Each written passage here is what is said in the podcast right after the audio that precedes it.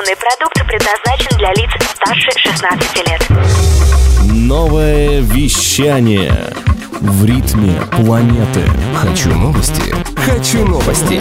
Новости культуры.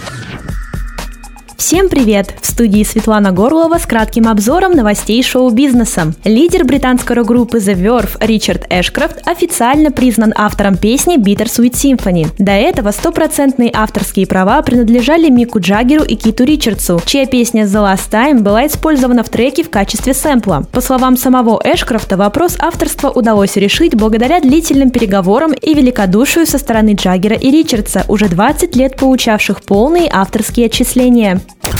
Барабанщики из Санкт-Петербурга установили мировой рекорд по массовому исполнению крещенда. Композицию с постепенно нарастающей силой звука сыграли 556 человек. Выступление оценивал представитель книги рекордов Гиннесса Правин Патель. Напомним, предыдущее достижение принадлежит барабанщикам из Сан-Паулу. Тогда крещендо сыграли 104 музыканта.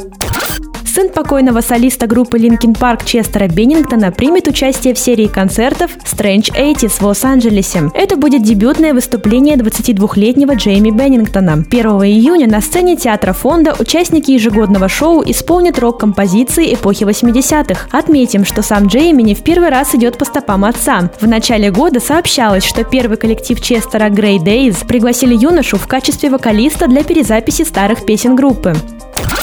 Организаторы фестивалей Reading and Leads, Latitude, Wireless End и Download объявили об отказе от использования одноразового пластика. Речь идет об одноразовой посуде и пластиковых бутылках. Промоутер мероприятий компания Leaf Nation подчеркивает необходимость таких мер для защиты окружающей среды. Отметим, что впервые в этом году отказ от пластика озвучили организаторы фестиваля Гластенберри, объявив, что тем самым предотвратят утилизацию более миллиона пластиковых бутылок и позволят посетителям стать частью природоохранной миссии. России.